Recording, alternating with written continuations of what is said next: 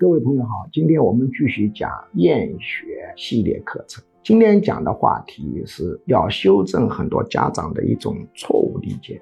很多家长认为，给孩子课后补课越多，请的家教越多，外面上的补习班越多，对孩子的学习成绩提升越有利。其实这是一种简单的思维方法，是一种直线式的方法。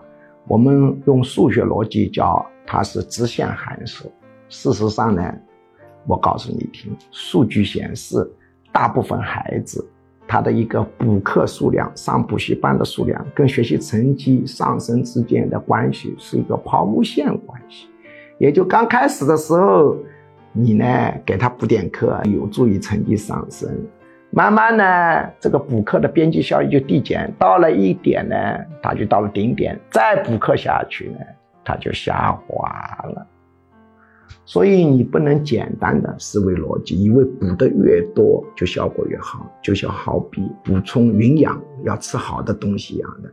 你这个肚子饿的时候，身体不好的时候，吃点营养，多吃多喝是有助于身体健康。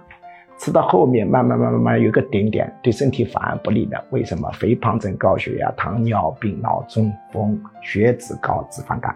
补课的数量跟学习成绩之间也是一个抛物线关系，并非简单的补得越多越好。